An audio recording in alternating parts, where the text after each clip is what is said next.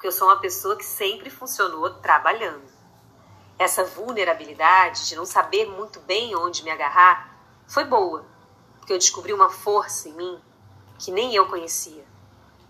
Descobri que a minha força está no sutil, no suave. Não está na agitação, na loucura, no trabalhar, trabalhar.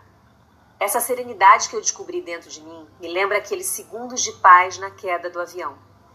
Na meditação é exatamente aquela transcendência que a gente busca, com entrega total e ausência de medo.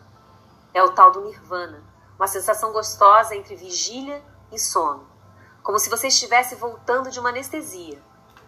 Com o conhecimento que eu tenho hoje, eu arrisco a dizer que dentro do avião nós alcançamos essa sensação de transcendência coletivamente.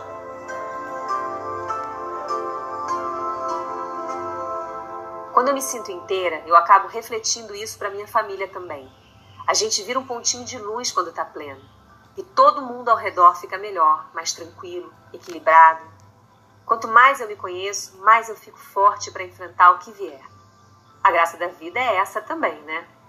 Acontece alguma coisa fora do planejado e a gente tem que estar tá atento para dar a volta por cima. Eu nunca gostei do papel de coitada. Meu lema é: vambora, não deu certo? Levanta e vai.